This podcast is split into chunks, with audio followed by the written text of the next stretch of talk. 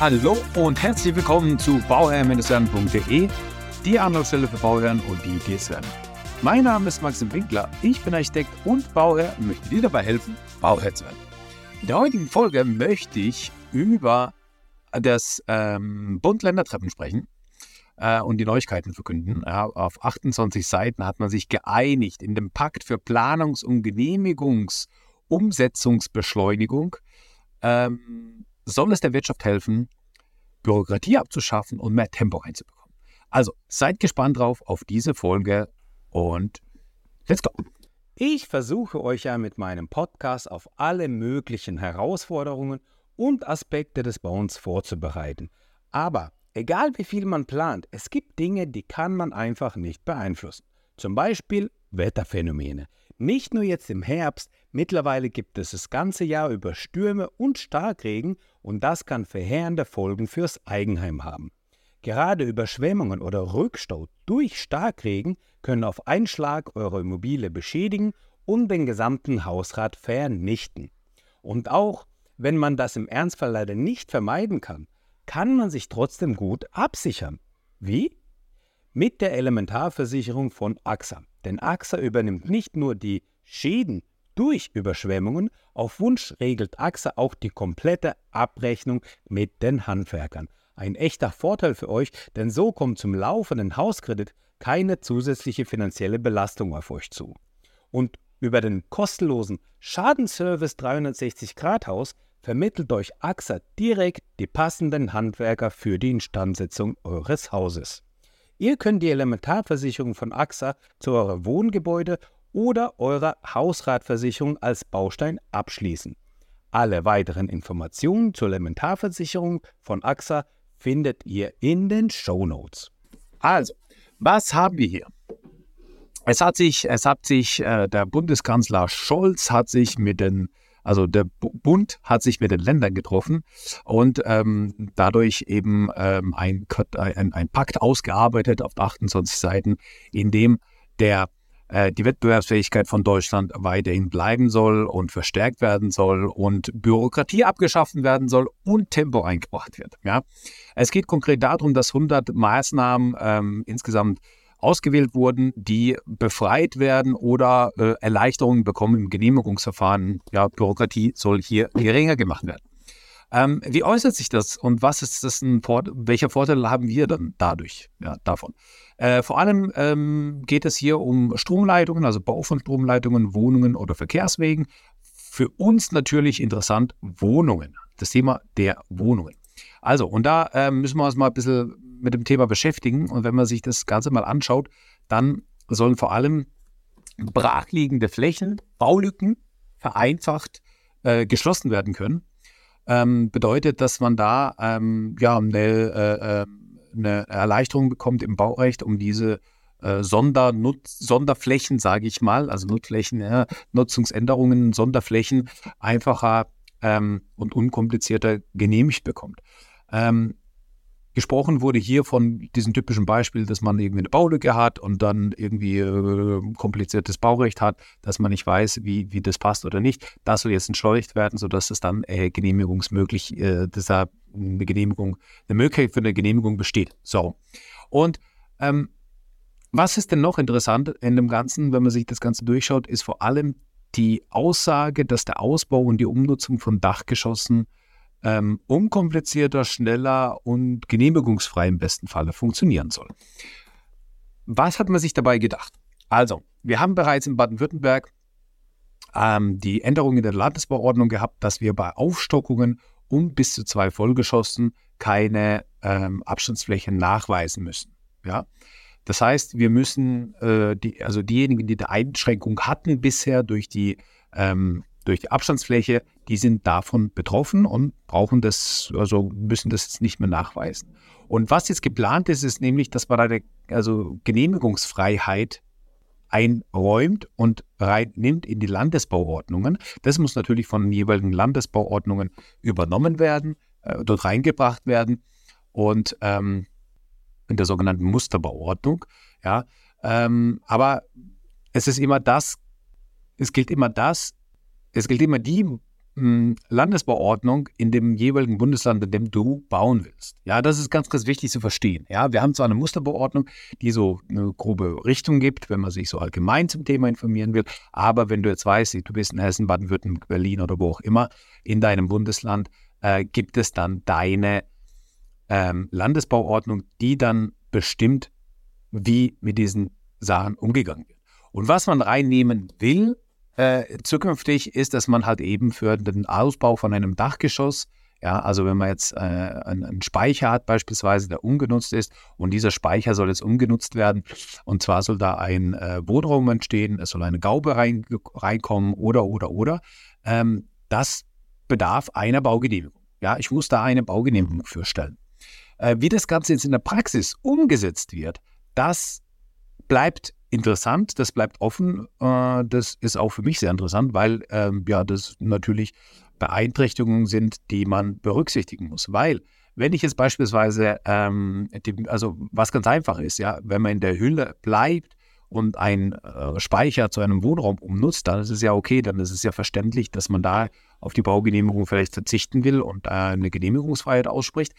Aber sobald ich eben das Dach ähm, erhöhen möchte oder da eine Gaube reinnehmen möchte oder oder. Ähm, da tun sich, glaube ich, die Beäumter ganz schön schwer, wenn die da eine Genehmigungsfreiheit bekommen, weil auf einmal Präzedenzfälle gesch geschaffen werden, die für die Nachbarn auch relevant sind, äh, die das vielleicht vor zwei Jahren nicht durften, die jetzt das dann dürfen. Und wie geht man damit um? Also es sind ganz, ganz viele baurechtliche Fragen da. Ich hoffe, die beraten sich da ganz, ganz gut und äh, sind da auch sehr, sehr gut aufgestellt. Aber das soll auf jeden Fall mit reinkommen, dass zumindest der Ausbau von Dachgeschossen vereinfacht werden soll. Was bedeutet es jetzt für dich als Bauherr? Auf diesen Punkt bezogen, wenn du jetzt ein Bestandshaus kaufst beispielsweise und du überlegst dir, das Dachgeschoss auszubauen und sonst die Nutzung äh, beizubehalten. Also du baust nirgends an, du hast keine Dachgrauben oder sonstiges, keine Erke, die du anbaust, sondern du brauchst keine Baugenehmigung, du willst eigentlich nur eine energetische Sanierung machen, dann kannst du das ruhig machen. Ja, dann, dann wäre jetzt meine Empfehlung dazu, mach das ruhig und wir werden dann nächstes Jahr sehen, ähm, höchstwahrscheinlich im ersten Quartal oder im Laufe des ersten Quartals werden wir sehen, wie man dann mit dem Thema umgeht. Denn es kann dann tatsächlich so kommen, dass du für den Ausbau deines Dachgeschosses keine Baugenehmigung mehr brauchst, was dann dir zugutekommt. Ja, du, plan, du, du sparst dir die Kosten für die Genehmigung, du sparst dir die Zeit vor allem für die Genehmigung und kannst dann direkt deine energetische Sanierung weiterführen und auf das Dachgeschoss erweitern. Ähm, solange du in der Hülle bleibst, ist es gar kein Thema. Sobald du jetzt irgendwie eine Gaube haben willst oder sowas, dann brauchst du eventuell dann doch vielleicht eine Baugenehmigung. Das werden wir äh, in der Zukunft dann sehen. Aber es ist zumindest ähm, eine, ein ganz klares Signal und eine ganz klare Richtung, in die es gehen soll. Und von daher ähm, finde ich das sehr gut. Ich unterstütze das vor allem, ja, weil wir da, ähm, wir kommen zwar um die Planung nicht hinweg, also wir brauchen meiner Meinung nach trotzdem eine Planung, äh, weil du natürlich wissen willst, wie das Ganze nachher ausschaut, wo die Leitungsführung ist und so weiter und so fort. Also du brauchst dann trotzdem noch einen Plan. Aber wir sparen uns halt äh, drei bis sechs Monate Bearbeitungszeit der Baugenehmigung. Und das ist natürlich eine deutliche Beschleunigung. Ganz, ganz groß, also wirklich gut. Was ich ja, wo ich ja ein Freund davon wäre, wäre, dass man den Architekten einfach viel mehr ähm, zutraut, ähm, als es ja der Fall ist. Und dann bei Neubauten kennt man das. Bei Neubauten, wenn man einen, einen, qualifizierten Bebauungsplan hat, dann darf man ein Kenntnisgabeverfahren einreichen. Das bedeutet, dass man dann einreicht und alles ist schon umgesetzt. Das Bauamt prüft lediglich ganz grob, sage ich jetzt mal, und äh, stellt eine Baugenehmigung aus, relativ schnell. Und das ist eigentlich ein Punkt, wo ich sage, ja, vielleicht können wir das auch ausweiten auf andere Sachen, auf andere äh, äh, Bereiche, also auch beispielsweise Dachgeschosserweiterungen oder Dachrauben oder, oder, oder. Natürlich bräuchte es dann hiervor vielleicht allgemeinere Angaben ähm, oder Beratungen in Bereich, ja, aber ich meine, so eine Beratung kann dann im Endeffekt vielleicht dann doch die bürokratische Hürde abschaffen und äh, deutlich schneller im Kenntnisgabeverfahren auch in Bestandshäusern ohne Bebauungsplan ähm, einzureichen und zu genehmigen. Ja, also das wäre vielleicht noch eine Idee. Natürlich, ich verstehe es, da hat man Hürden, Paragraph 34, man muss hier in die Umgebung orientieren und da gehen die Meinungen auch auseinander von Architekten, von Bauämtern und so weiter und so fort, das ist klar. Aber dennoch ist es, glaube ich, ein, äh, gibt es da noch viel Potenzial, wo man an den Stellschrauben drehen kann. Ein weiterer Punkt, der auch nochmal besprochen wurde, ist der Punkt der Regelung der Kfz-Stellplatzanforderungen im Bauordnungsrecht. Und zwar haben wir in Baden-Württemberg bereits vorhanden in der Landesbauordnung, dass wenn ich eine Umnutzung habe oder Wohn, ähm, also meine mein, mein Wohnfläche erweitere äh, oder das Dachgeschoss erweitere, dass ich dann keinen Stellplatz, dass ich dann in diesem Falle keinen Stellplatznachweis führen muss. Bedeutet, für dich als Bauherr ist es so, dass manchmal Bauvorhaben gescheitert sind in der Vergangenheit in Baden-Württemberg, ähm, die dann daran gescheitert sind, weil ich dann für die neue für die neue äh, Wohneinheit, die ich dann schaffe, beispielsweise eine Einliegerwohnung oder eine, ich habe ein Zweifamilienhaus, ich baue das um zu einem Dreifamilienhaus. Und dann ist es daran gescheitert, dass ich keine Stellplatzanforderungen äh, erfülle. Und die Stellplatzanforderungen können durch eine Stellplatzsatzung geregelt werden. In der Regel äh, ist die Stellplatzthematik in der Landesbauordnung geregelt. In der äh, Landesbauordnung steht in der Regel äh, drin. Also ich habe jetzt nicht alle Landesbauordnungen im Kopf, aber natürlich Baden-Württemberg habe ich äh, sehr gut im Kopf. In der Landesbauordnung Baden-Württemberg haben wir zum Beispiel einen Stellplatz pro Wohneinheit, der gefordert wird. Ja, das ist die Landesbauordnung. Und jetzt geht es, äh, jetzt kann das sein, dass deine Gemeinde ähm, ähm, hingeht und ähm, eine Stellplatzsatzung beschließt und diese Stellplatzsatzung regelt dann also die sind dann ja relativ unterschiedlich, aber plus minus können die regeln, dass ab äh, Wohnungsgrößen von, äh, da ist ein bisschen unterschiedlich, 50 Quadratmetern bis 90 Quadratmeter beispielsweise dann 1,5 Stellplätze pro Wohneinheit benötigt werden. Wieso 1,5? Ähm, und man muss dazu sagen 1,5 und es wird immer aufgerundet. Ja, also bei 1,5 wird es aufgerundet, also auf 2. Äh, würde bedeuten, hast du zwei Wohneinheiten, musst du drei Stellplätze nachweisen. Ja, also 1,5 plus 1,5, drei Stück. Ja.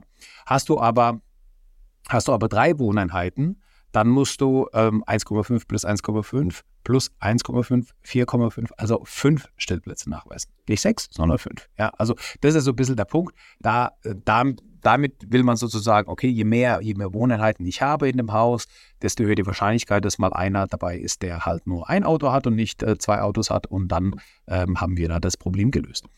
Und das Thema der Stellplatzsatzung ist ein ja, wichtiges in Gemeinden, die halt eben Probleme haben mit öffentlichen Parken und wo alles zugeparkt ist und so weiter und so fort, dann können die Gemeinde sowas machen. Was man immer noch, was du als Bauherr dann immer noch machen kannst, ist, du kannst den Stellplatz ablösen.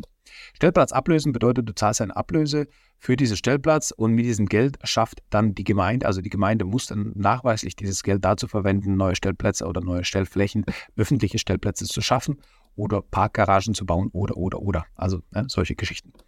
Und ähm, ja, immer wieder kommt es vor, dass man äh, ja, das ablösen muss, ja, oder man eine Stellplatzsatzung hat, sich daran halten muss. Und ähm, ja, dann, dann muss man halt auf diese Punkte achten. Und das soll in Zukunft in die Landesbauordnung, in die Landesbauordnung aufgenommen werden, dass bei Umbauten und Aufstockungen von Wohnraum, also nicht Büro, sondern von Wohnraum, tatsächlich äh, die Stellplatzsatzung ähm, oder die Anforderungen an die, Stellplatz, äh, an die Stellplätze entfallen.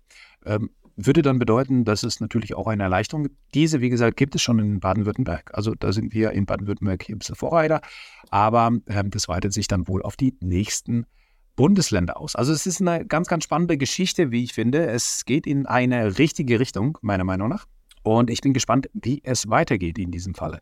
Also ähm, bleibt beim Podcast dran hör mir weiterhin zu, denn da gibt es die News. Es gibt weitere Informationen und auch was Lustiges zum Lachen auf meinem Instagram-Kanal Bauherr-werden zum Thema Haus und Hausbau.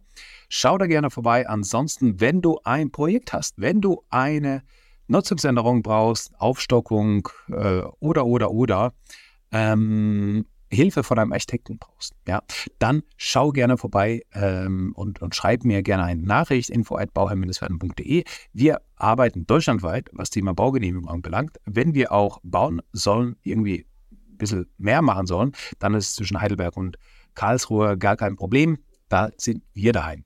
Ja, ansonsten ähm, kann ich auch noch sagen, dass es auf jeden Fall Sinn macht, sich mit dem Thema tiefgründig auseinanderzusetzen. Und wenn du dann noch eine Frage hast, dann komm doch mal in mein Livestream, ja, in mein Instagram Live am Sonntagabend. Ja, in der Regel Sonntagabend 22 Uhr um den Dreh.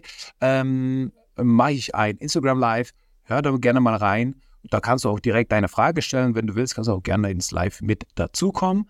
Ähm, ja, stell mal dort deine Fragen. Warum nicht? Ja, und so können wir auch in Austausch kommen und auch in die Kommunikation gehen. Und das ist echt, echt spannend. Ich versuche euch ja mit meinem Podcast auf alle möglichen Herausforderungen und Aspekte des Bauens vorzubereiten. Aber egal wie viel man plant, es gibt Dinge, die kann man einfach nicht beeinflussen. Zum Beispiel Wetterphänomene. Nicht nur jetzt im Herbst, mittlerweile gibt es das ganze Jahr über Stürme und Starkregen und das kann verheerende Folgen fürs Eigenheim haben. Gerade Überschwemmungen oder Rückstau durch Starkregen können auf einen Schlag eure Immobilie beschädigen und den gesamten Hausrat vernichten. Und auch wenn man das im Ernstfall leider nicht vermeiden kann, kann man sich trotzdem gut absichern. Wie? Mit der Elementarversicherung von AXA. Denn AXA übernimmt nicht nur die Schäden durch Überschwemmungen, auf Wunsch regelt AXA auch die komplette Abrechnung mit den Handwerkern. Ein echter Vorteil für euch, denn so kommt zum laufenden Hauskredit keine zusätzliche finanzielle Belastung auf euch zu. Und über den kostenlosen Schadenservice 360 Grad Haus vermittelt euch AXA direkt die passenden Handwerker für die Instandsetzung eures Hauses. Ihr könnt die Elementarversicherung von AXA zu eurem Wohngebäude oder eurer Hausratversicherung als Baustein abschließen. Alle weiteren Informationen zur Elementarversicherung von AXA findet ihr in den Show Notes. Ich danke dir, dass du mir zugehört hast an dieser Stelle und wünsche dir das aller, allerbeste bei deinem Projekt Eigenheim und immer daran denken, um Bauherr zu werden, das Ciao, dein Max.